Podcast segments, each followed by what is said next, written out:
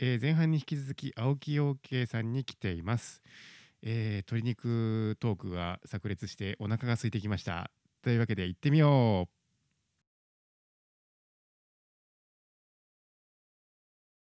ピンポンパンポーン。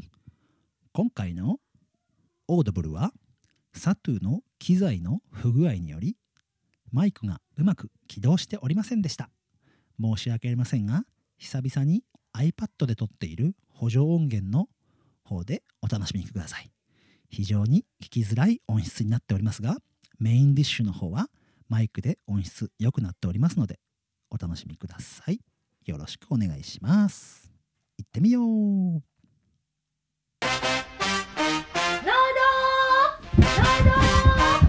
富士山ゴー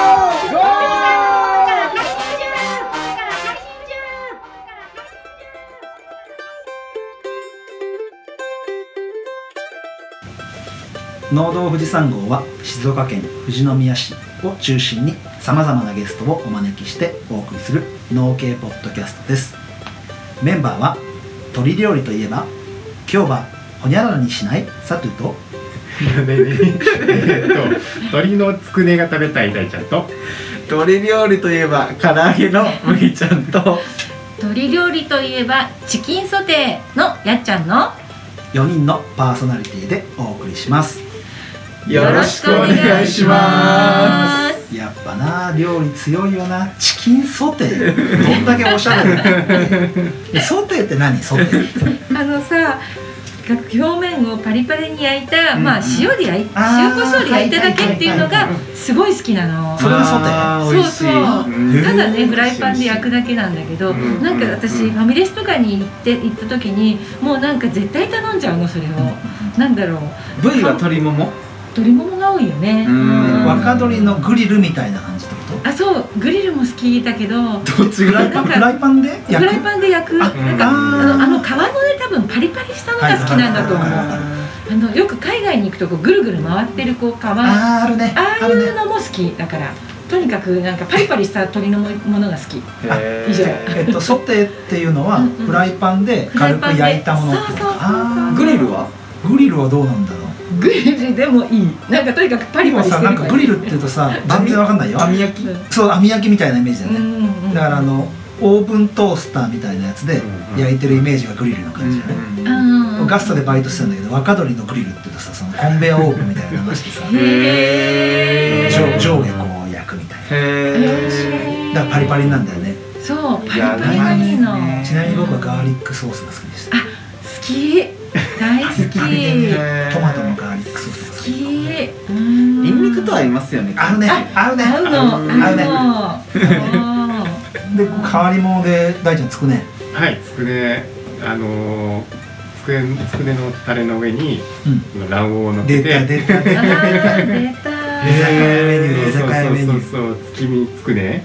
へー白身なしで卵黄だけでしょ。で甘だれでとろみのあるやつえねー、食べたことない。居酒屋に行くと絶対あるよ。へー。甘ラーメンへー。奈良にないのかな。でこれ青木陽慶さんのつくねで富士の鳥の卵でやえったらうまいね。ー、絶対うまい。親子親子食いみたいな。そうそうそう親子素晴らしい。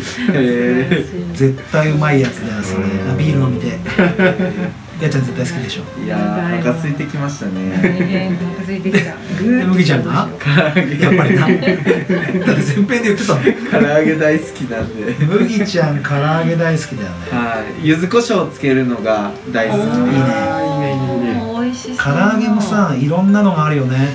あの三島にねあのあるお店で唐揚げの大賞取ってるとこもあるんだけどものすげえ種類あるのうん、うん、三島にね唐揚げ協会とかであるんですよ。多分ねそのひょその協会の表彰じゃないと思うけど結構全国的なレベルので取ってるとこあって。唐揚げってうまいっすようまいうまい。なんであんなうまいんですかね。そう。だななんか今ハイボールが流行ったりとかさ、うん。レモンサワーが流行ったりしてるじゃんね、絶対唐揚げ合うもんね、唐揚げは何でも。間違いない。ワインと唐揚げはあんまりああそうかな。ごめんうちもう何でも飲むもん 唐揚げは何でもいける日よ本酒は？日本酒いいんじゃない？今日高砂の蔵開きとかあの今年のうん売るやつだけど日本酒合うよ。えー、僕自身があんまり日本酒とワイン飲まないからかもしれない。油を切るのにさ赤ワインなんかすごくいいからさ口の中の油あー。確か赤ワインは合うかも。その渋みがちょうどよくてでワインの味殺しちゃうのかな？わかんない。そこら辺はもう。うん唐揚げはでもまあ白飯でガッといビール。確かに。うん確かに。僕ご飯食べながらビール全然飲むんで。あ白飯食いながら？白飯食いながら。れ苦手なんだけど別に嫌じゃない。白飯餃子ビール全然いける。あんまりしないけど。唐揚げはもう3食唐揚げでも大丈夫です。いや 30超えてからちょっとなんですよ。さてはさては何でしたっけ？これ？ほにゃらら今日ほにゃららにしないってわかんない？今日焼き鳥？え？ほにゃら？ら何今日ほにゃららにしないあ卵をかけあ違うね鶏肉だもんね。青木さんわかりました？今日ほにゃららにしないってわかんない。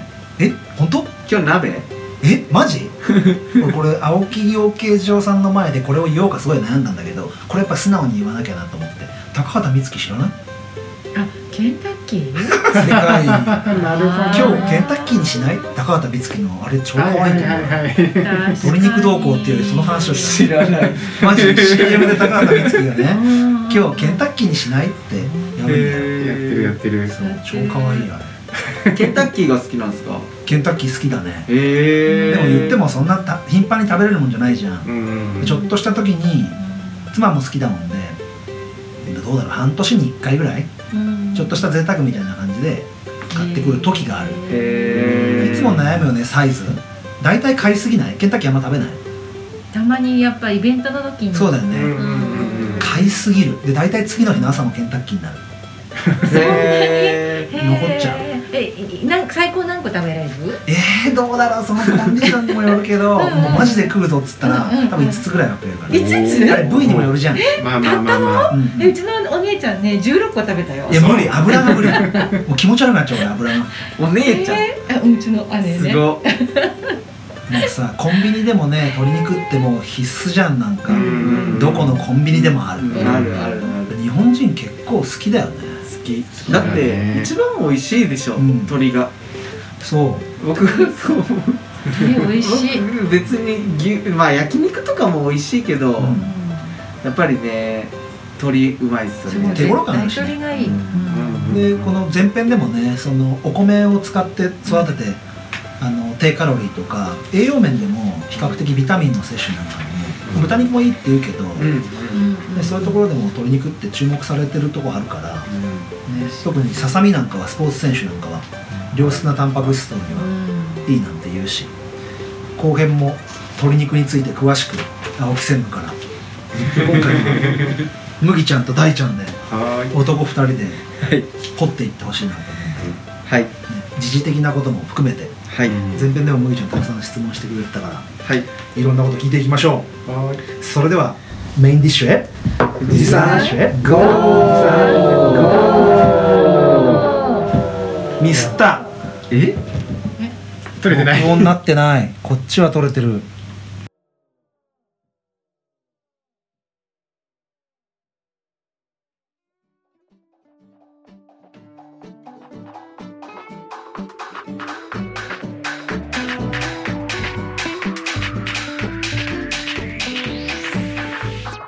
メインディッシュは麦ちゃんと大ちゃんの。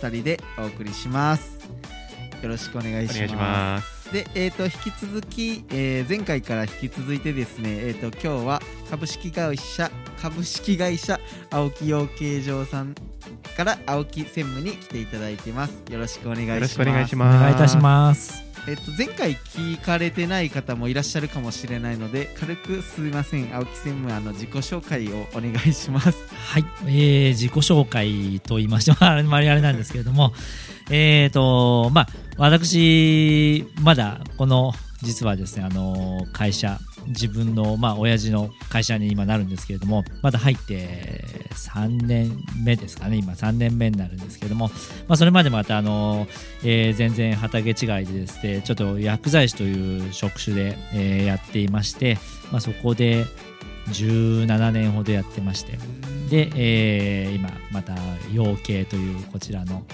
え会社ですね、まあ、自分の家に入ったということになりますけれどもよろしくお願いしまよろしくお願いします。あの前回の話の内容からもですねさた3年とは思えないほどの知識とうんうん。その考えがすごく深くてですねあの本当に驚いているんですけどやっぱりその仕事はされてないにしても家業としてやっぱり養鶏がずっとあったっていうところが。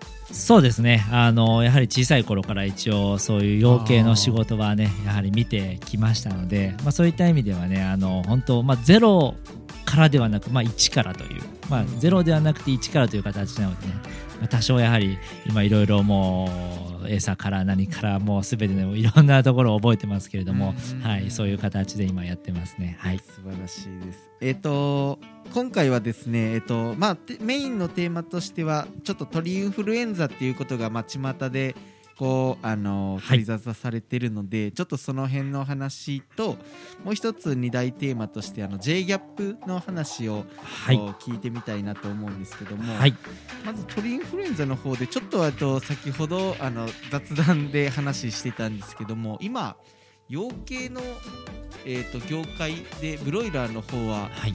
品種がほぼほぼ一品種になっているっていうふうにお伺いしたんですけど。そうですね、えーまあ、チャンキーという今品種だけになってますからね今日本ですとね。はい。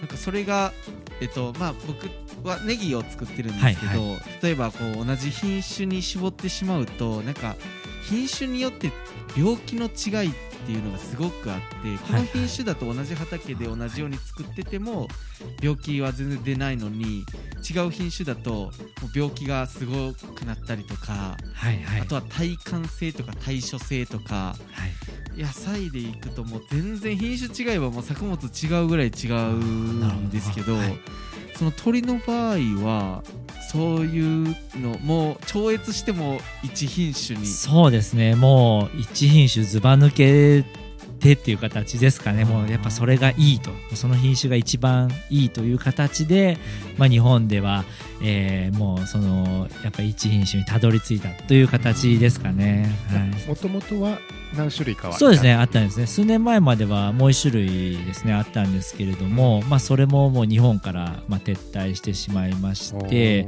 そうですね、まあ、やはり多少品種によってまあそうですね。まあ大きくなるならないっていうかそういったのもあったかなっていうのはありますけれども、もう今やはり日本では基本あの一品種という形でねスーパーに並んでるのは元をたどれば、まあ、もちろん育て方ですとか餌は違うにせよ大元は同じ鳥という形になりますかね。はい。そのチャンキはいー一つに絞られたっていう、そうですね。今そういう形になってますかね。うん それがかなり衝撃的で。そうそうですね。もう全国ジャンキーダメになれば全部もうスーパーの鶏はなくなるかもしれないですね。うん。海海外ではどうなんですかね。海外でもやっぱりチャンキーがまあ優勢。そうですね。強いと思います。そのえっ、とまあ品種が絞られたこととインフルエンザとこう関係あるのかどうかちょっとわかんないんですけどやっぱ鳥インフルエンザ、はい。えっ、とまあ新聞とかでしかあまり見ないんですけど、はいはい。どどういう風な感じなんですか？そうですね、まあ、品種動向はねあんまり関係ないとは思うんですけれども、まあ、やっぱり、まあ、鳥インフルエンザって、まあ、鳥がかかるインフルエンザということですよね。で基本はもう、えーとまあ、野鳥、まあ、カモですかね。もうカモの体内にそのウイルスがいると。でそれがもう、えーとまあ、ヨーロッパですとか、まあ、アジアの方からこう飛んできて、まあ、渡り鳥ですよね。そうそのその渡り鳥が日本に来てこう、まあ、水辺で休んで、うんうん。そこの時にこう糞をしてそこ、その糞を、まあ、食べたネズミとかそういうそう、ね、小動物なんかは鶏舎に入るですとか、まあ、直接鳥がなかなか今その鳥から鳥に移るんですけれども、まあ、鶏舎の中に入るっていうのは少ないとは思うんですけれども、まあ、そういう糞を長靴で踏んでしまってそのままこう入ってしまうウイルスが入ってしまうですとかそういったのがやはり、まあ、感染経路になっているという。なるほど、やっぱりその少しでも入ってしまうともう一気に広がってしまう病気なんです。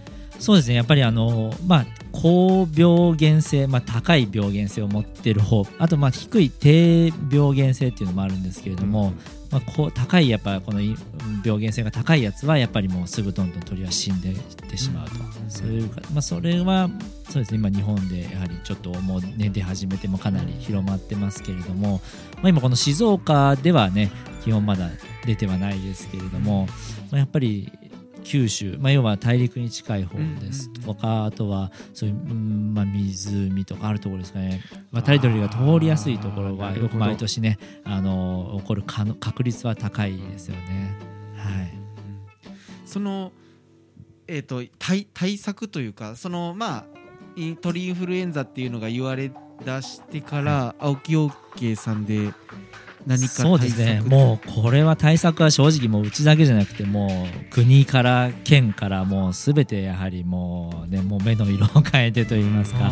もうあのそういうもう家畜保健所ですね。もううん含めてもうやはり県内どの農家さんもですねあのやってると思うんですけれどもまあ本当にもうそうまあ石灰をまいまあ小石灰ですね撒いたりですとか、まあ、消毒ですね。まああの車車両の消毒から始まり、まあ、そういう傾斜の中に入る人の長靴ですとかね、まあ、そういったのも本当含めもう本当に徹底した今管理をしてますのでもうやはり、ね、鳥インフルエンザが出てしまいもうやはり全部ダメになってしまうというかね殺処分ということになってしまいますのでそこら辺はもう本当に注意して今取り組んでおりますね。はい。今現在その鳥インフルエンザに対する特効薬みたいなのっていうのはなワクチンというかそういうものはない？んあそうですね。聞いたことないですね。そうですね。そうだ。からもう本当に出てしまったら基本はもう殺処分になってしまいますね。でもあの鳥インフルエンザになった鳥を食べても人にうつるっていうことはないんですけど今ね。今のところまだうそういう事例はないってそうですね。はい。なのでもう加熱してもらってたただやっぱりそので昔で、ね、何十年か前に一回出た時はもうかなりもうそのえ風評被害といいますあかー。それで大変だったっていうのはねあの聞いてますけれども、まあ、基本的には食べてもねこううつるですとかそういったことがあるっていうことはないということでね本当そこそういうところは安心してもらいたいんですけれどもやはり何でもそういう風評被害ってのはやっぱ怖いですよねやっぱりね。そうですはい。なんか一回ついたイメージっていうのはなかなか払拭できないところがあるので、なんかそういうやっぱり管理徹底っていう意味でその J ギャップも取得あされてるってことですね。はい。本当にこれがすごいなっていう僕たちはあのネギを、まあ、作っててその、ね、J ギャップを例えば取ろうと思ってネギをやろうと思うと、書類が膨大な量そうこれはもうね 書類膨大ですよ正直言って。あの目の前にね J ギャップの資料があるんですけれどもそれ何枚あるんですか？そうですね何十ページ100枚近くありますね。まあ本当に項目も本当にそのなんですかね審査の基準っていうかねそれを通るのにはやっぱりねこう100項目以上のやっぱりこうチェック項目っていうかねもうありますのでこの J ギャップっていうのは何なんですかこの Japan Good Agricultural Practice。まあ、日本のまあいい農業のやり方っていうね、うん。訳すということで、まあ、やっぱりあの持続可能な農業ですかね。でまあいろんな観点からこう、まあ、もちろんその食品の安全ですとかねその家畜のまあ衛生面。でまあ労働、まあ、働いてる人の労働面労働安全とかあとはもう、えーまあ環境その周りへの環境保全。まああ、いろんなもうところの項目を全部クリアして、まあ、一応そういう認証をね得られる、まあ、これが家畜の方ですけど、まあ、あのそういう農家さんの方でもねあのお茶屋さんですとか皆さん結構ねあの取られてるとこ多いと思うんですけれども、はい、この J ギャップってまあギャ J に限らずギャップっていうのがあの多分生産者の方と消費者の方の認識の違いははい。本当にものすごくあると思うんですよ。なんか J ギャップ多分一般の消費者の人が J ギャップへえ J ギャップ取ってんだみたいな。知らないと思いますね。なかなか多分広がってないと思いますね多分ね。はい。それどれだけの苦労があるかっていううん。そうですね。ですよねそうなんですよ。こういう認証っていうのは本当に難しい、まあ、取る方は難しいんですよ。なかなかそれがまあ評価だでしたり、うん。ね、そういうじゃ価格にねそ商品の価格に反映できるかっていうとなかなかやっぱりまだね、うん。そういうのはねなないのでね。まあ、でもやはり今世界を見てもそういう認証制度っていうのはねあのいろんな国でもありますし、でまあ、こういうアニマルウェルフェアこの間もね話したんですけれども、まあ、そういった観点もちゃんと配慮してるかっていうところもね含めて、まあ、やはり日本はまだそこがなかなかアニマルウェルフェアはちょっと遅れてると。うん。やはり海外から比べるとですね、まあ、言われてはいますけれども、はい、まあそこを言い出すとちょっとキリがない部分でもあると思うのでなかなか難しいところかなとはそうそうですね。思うんですけどはいその J ギャップを取得しようってなったのってえっと専務さんが。そうですね。あのちょうど、まあ、僕も入りまして、まあ、あやはりからね。そうですね。からですね、まあ、本当にもうこのきょ去年去年去年ですかねまだね本当ね、まあ、取るのに本当にもうあの1年近くいろいろなところをもちろん農場もそうですし、うん。まあ、そういう経営の方もねあのいろいろ労働環境も含めてですねやはり整備もしてきましたししてそれでやっとあの審査を通ったという形になりますね。取ろうと思ったのはどういういきさつそうですねやはりり、まあ、うちもあのこの間も話したんですけど自分たちで育てるだけじゃなくて、えー生産、まあ、販売もしているということで、まあ、やっぱり、あのまあ、ちゃんとしたところで作ってるんだよっていうそういう何かしらの、ね、基準じゃないですけど、まあ、認証があった方が、まあ、やはり売りやすいってありますよね。静岡県の認証の方は取ってたんですけれども、まあ、やはりこのジャパンギャップっていうね日本のまあ認証基準もやはり、まあ、そこもクリアして取っていった方がやっぱ安心安全な ものを作ってるんだよっていう面ではこう消費者にアピールもできるのかなとでこれをやることによってやっぱりその農業経営って言いますかその、まあ、経営の方にもやっぱりこうしっかりやんなきゃいけないっていう働いてる人にもですねそういう意識を持ってもらうっていう意味でもあのメリットはあったのかなと思いますね。はい。やっぱりそのなんだろうじ自分たちが自信を持ってこう販売できるっていうところもメリットメリットというか。そうそうですね。やっぱりいいもの作ってるんだよっていうのをやっぱりこういう、まあ、認証で、うんこう皆さんに知ってもらえるのは一番本当はねいいことだとは思いますね。はい。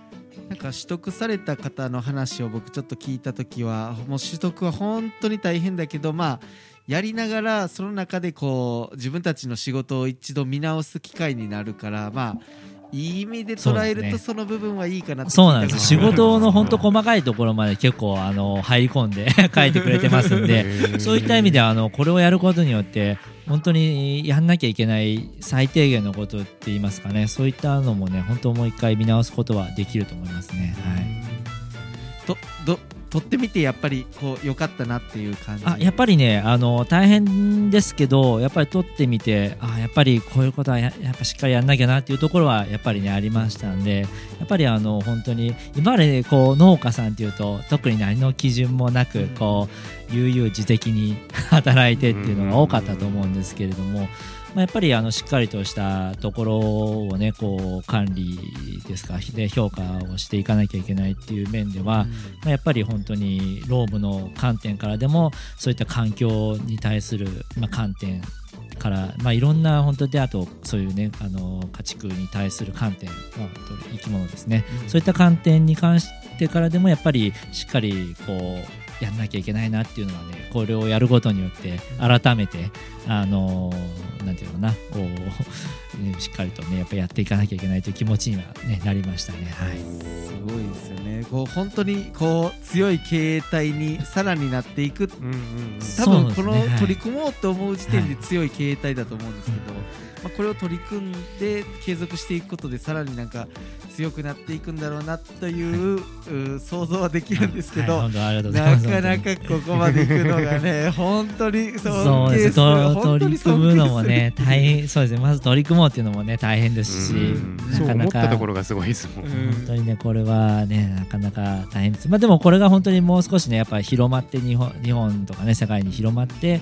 いけばねやっぱり本当にいいのかなでその消費者もそれを知っていただいてまあそういうの、ね、農家さんからの商品を買いたいなっていうふうになってくれるのがやっぱり一番こういうねあのに、えー認証のいいところだと思いますので、はい。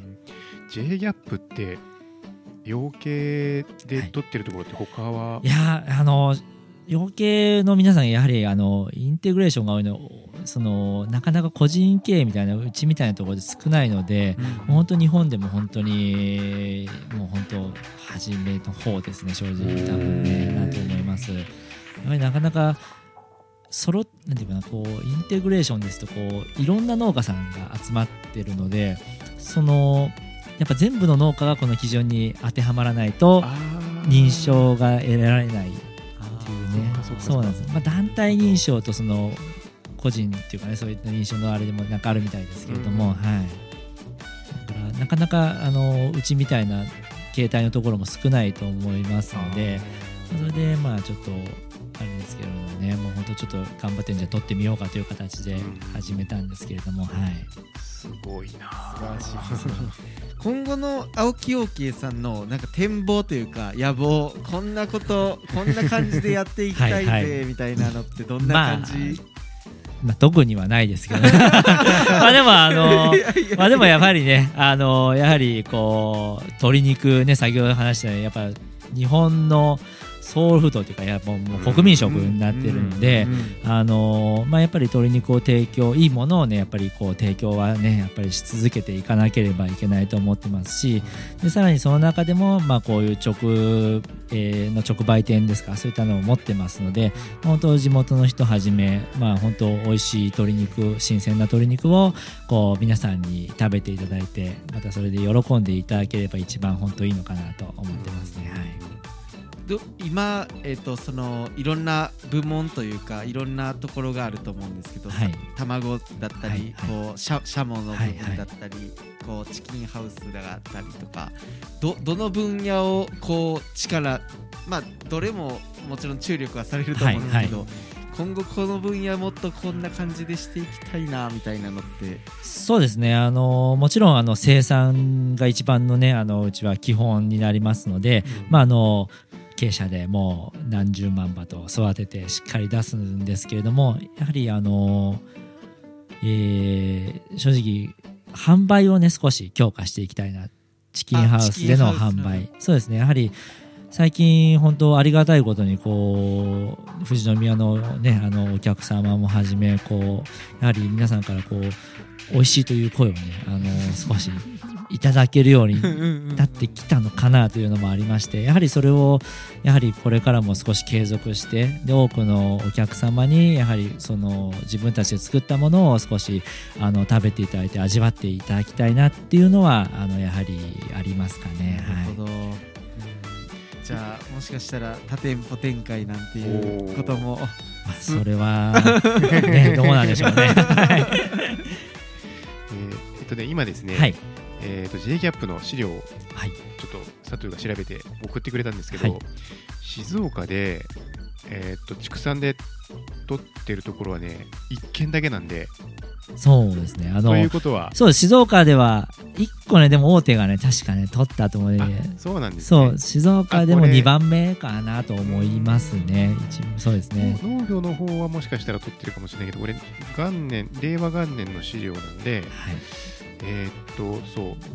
そう少し前に多分1軒大手さんでは多分あのでもそれ確かにあの卵の方だと思うんですよね。肉養そういうことか。鶏ではあのもちろん初めてだと思いますで全国でも鶏肉の鶏肉の方ではそうですね。多分本当何番目数番目だと思います、はでい、2019年で78農場しか取ってないんですよ。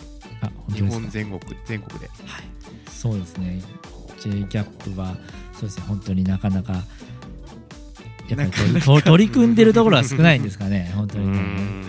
もう本当にねかなりやはり大変でしたけど、ね、いろんなやはりこう項目がありまして、まあ、でもそれを一個ずつクリアしていくことによって、まあ、青木養鶏場としてもやはりしっかりと整備ができたかなというふうには思いますね本当にね。はいもうその例えば、えー、とブロイラーの方の、はい。えー、と販路も決まった数を生産しているじゃないですか、はい。そうすると販路っていうのは、えー、とどどういう形もう決まったところに毎日こう一定の量をずっと出していくみたいな。そうですね。あの契約、まあ、今うちと取引させていただいている勝利場大手のね勝利場さんですね。そちらの方が今基本2社あるんですけれども、まあ、そちらの方にこう毎日のようにこう出荷をしてそこから、まあ、あのスーパーさんであったり、えーまあ、卸さんを介したりして、まあ、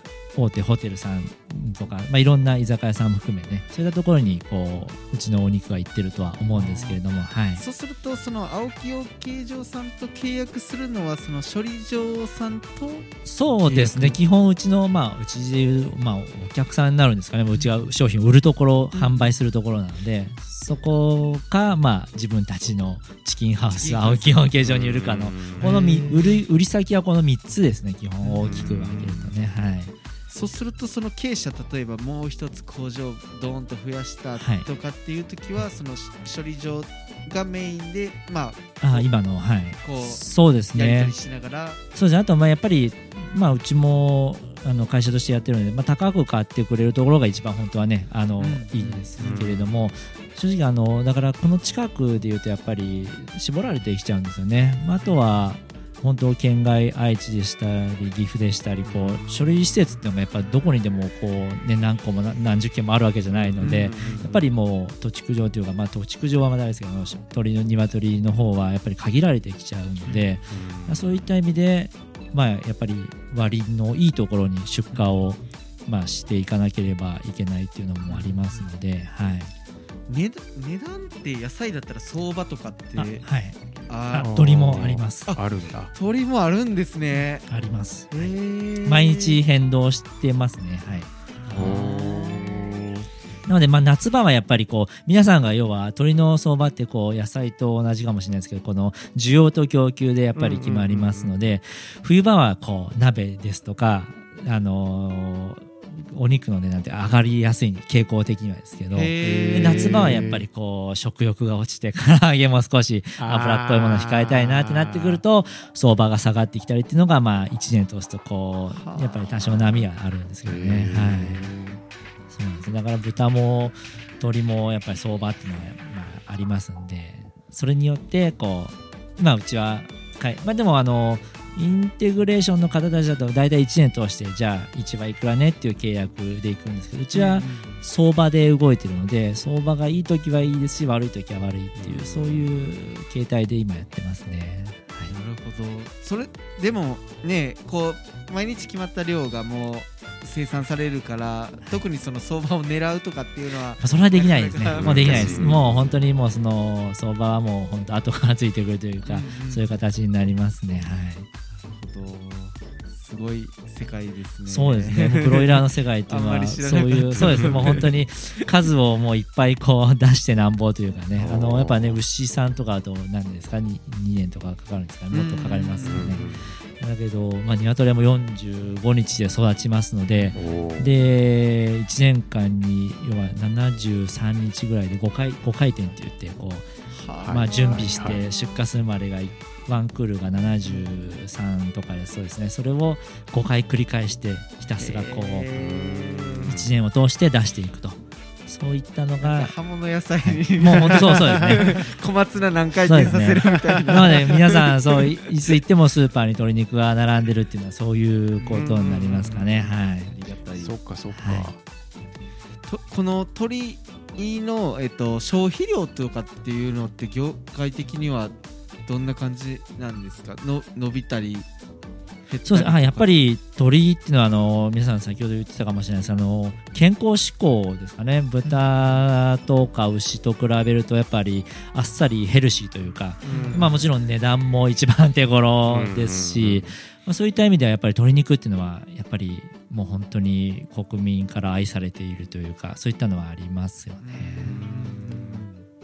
美味しいですもんね鳥。うん。ね本当そうやって皆さんが消費してくださってるのでまあ僕たちの業種は成り立つというか、ね、鶏肉が売れなくなったらね鶏を育てる人もいなくなっちゃいますし、まあ何でもねそうですけど野菜でもね本当にそういう形だと思います。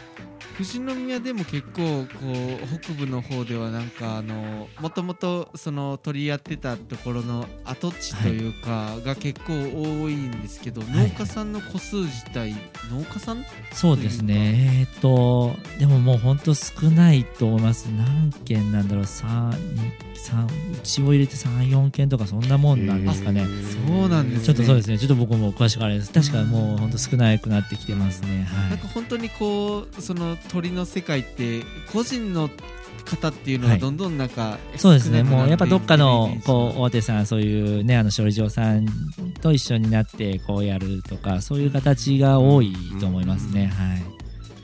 そんな中でね青木養鶏場さんはこれだけ規模をうんどんどん増やしてっていうのが本当にすごいなっていうのが改めて思いますね。そうですね、まあ僕は何もしてないんですけどね、そのまあね、あのね、もう初代、2代目のね、あの来てますので、今ね、その2人がね、今、もうずっとこう道を作ってくれてますのでね、はい。まあ出ないと僕もなかなかそんな転職はね、あれですけどね。まあ本当にねそういう意味でねやっぱりなんとかこれでねこう飯を食っていけるっていうね、うん。本当農業でね食っていけるんだよっていうのをね、まあ、示してくれてますのでね、はい。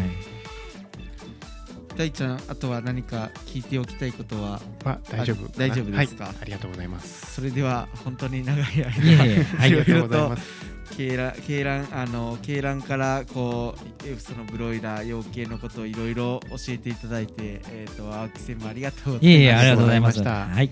それではデザートへ。それでは富士山へゴー。ゴ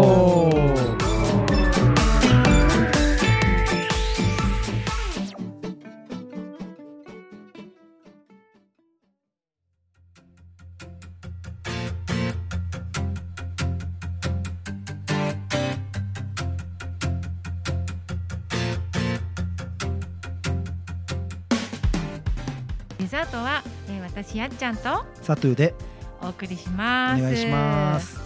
えー、前半と後編とあの長い時間ありがとうございました。ありがとうございます本当になんか深いお話で、あのーちょっと聞いてもいい？あはい大丈夫ですよ。あ、私ちょっと聞きたいことがあって、うん、行きましょう。あのーギャップっていうあのそのしあのなんかそれ私今日初めて知って。そうあの全然知らなくってちょっと話聞きながらいろいろ調べたりしたんですけどもなんか本当に難しいというか信じ取るのが難しいっていうのをね皆さんのお話できあのそういうものをですねなんかその取ろうっていうふうに思うそのなんかすごい真摯なこの仕事に対する真摯な、ね。この姿勢っていうのがすごいなって思いながら聞いてたんですけれどもなんかそのあそういうこう今お話前編を通して聞いてみてその青木養鶏場自体をなんかこう6次産業にこうあの少しシフトしていきたいとかなんかこう普通の養鶏場とはちょっと違う形の方向性に、あのこうパイオニアみたいな形でねやられてるような印象を受けたんですけど、はいそんな青木専務がこう一人でこうやっているのかそれともそのなんかこう自分がこう目標としているこう会社とかなんかそういう方がいらっしゃるのかそういうこうメンターみたいなものにこう向けてあにこう支えてもらいながらやっていらっしゃるのかそれともこう一人でこう開拓していらっしゃるのいかっていうやあ難しいですね。なんかすごい聞きたまあ人で開拓、まあ、しようとは思わ 思わないですけれども、まあ、やっぱりその、まあ、今回の J ギャップっていうのはやっぱりその本当今お店をねやっぱりこう直営でやってますので直売で。うんでやっぱそそこもやっぱりこうなんていうかなこうみんなに知ってもらいたいっていうのもありましてうん。やっぱりこの J ギャップっていうのを取ることによって、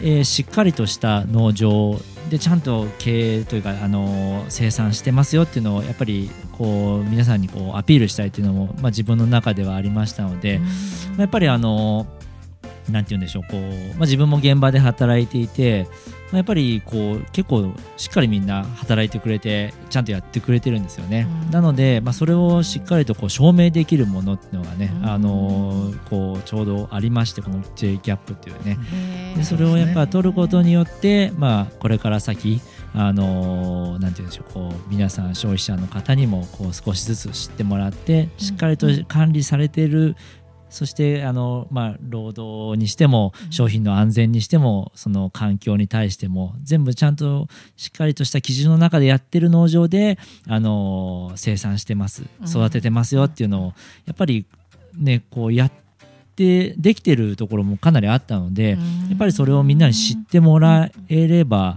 いいなって思ったのが、まあ、一番最初ですかねこれはね。はいこれやっぱりこう生産者の努力じゃないですか。もう完全にはい。もうなんていうんですか。消費者のためにっていうのもあるかもしれないけど、はい。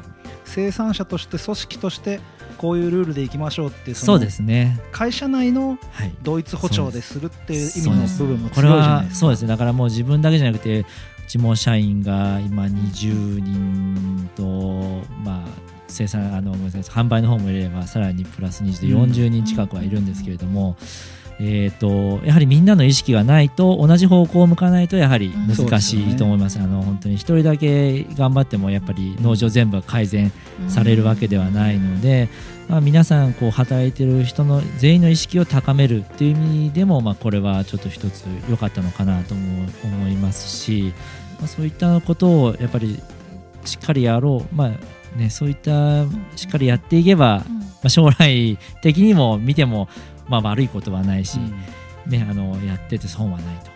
僕も勉強会アグリカレッジってその県でやってる勉強会なんか行ってギャップの勉強するんですけど、はい。結局導入することが目的になっちゃってその逆に社員が反発しちゃうというかい。今までこんな風にやってたのになんね。でそんなきちっとやんなきゃいけないんだみたいな。ね。そう。結構農業でねもうなかなか決まりもなくやってらっしゃるところだとね、やっぱりもうかなりきちきちとしっかりともう仕事としてねあうん。の会社としてやっていかなければいけないので、まあ、そういったところをねこう皆さんがこう理解して働いてる人がね、もらわないとまずいけないのかなと思いますけれども、ね、トップダウンで全部やるって言ってはいやりますってできることじゃないじゃないですか。なかなかこの J ギねャップっていうのは。難しいですよね。だからこそこの今ね令和元年の資料ですけど26件なんですよ全国で。そうですね。なんか県もね正直県の人にも応援してもらいましたし、本当に一回コンサルの方もね入れて、もうみんなでこう取った。もう自分たちだけじゃなくてもう静岡県全部で取ったよっていうそういうような感じですかね本当にね。やっぱ僕らもこう消費者にね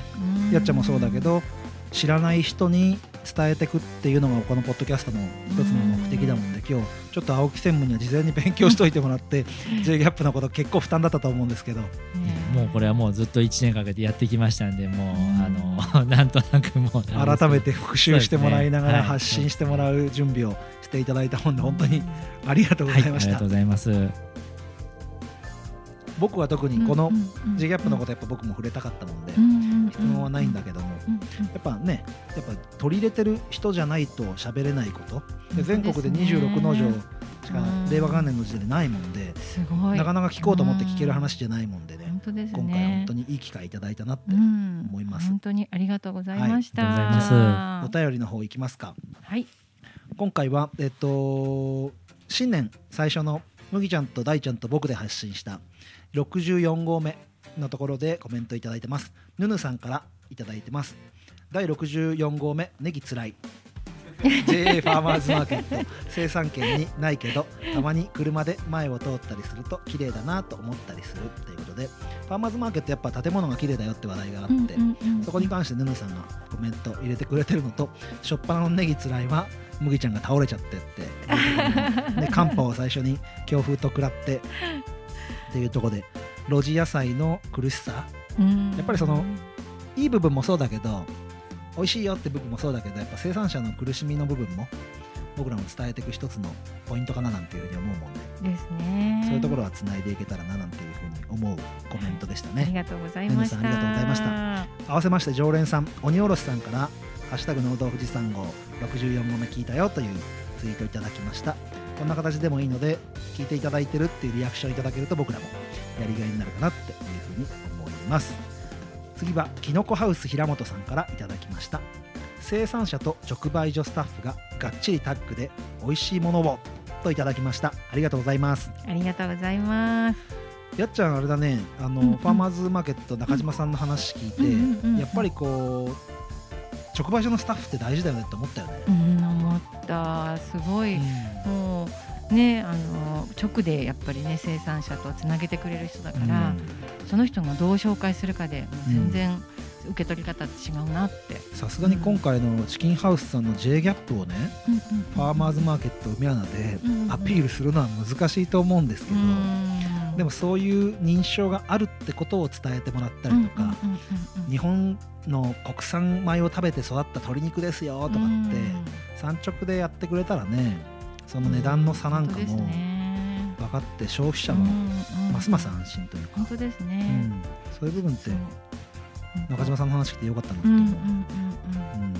そしてまたこのね青木さんのこのなんだろうこう外からこうやれって言われてやったじゃなくてこうその社員さんのなんかこう仕事がすごいからそれをこうね、うん。みんなでこう仕上げたいみたいなそういうところがすごくなんかもう感動したのでなんかそういうあのこのポッドキャスト聞いてねその青木さんのファンなんかもね増えてくれるといいななんていうふうに思いました。もう話を聞いた僕ら4人がもうすでに青木養鶏場さんのファンになって、ファンになった。すごいね感動して。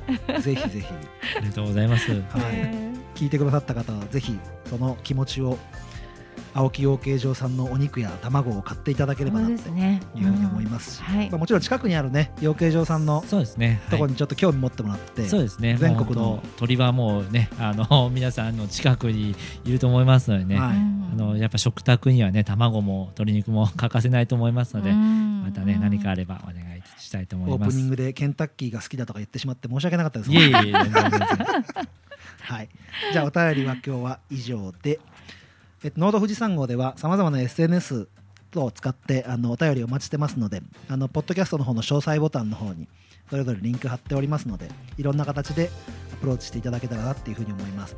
一番お願いしたいのはあの Apple Podcast の方はあのレビューの方を書いていただけるとあの少しランキングの方なんかにもね反映されるみたいですしあのぜひよかったらあの身近なお友達に農道富士山号をサブスプリサブスクリプション登録していただけるように紹介していただけたらなっていうふうに思います。またよろしくお願いしたいと思います。次回はえっ、とエブリデイリモモが久々に登場でございますのでまたエブリデイリー酪農姉妹が登場して面白い話してくれると思いますので楽しみにしていただけたらなって思います。それではまた来週へ。それではまた来週へ。ゴーありがとうございました。ありがとうございました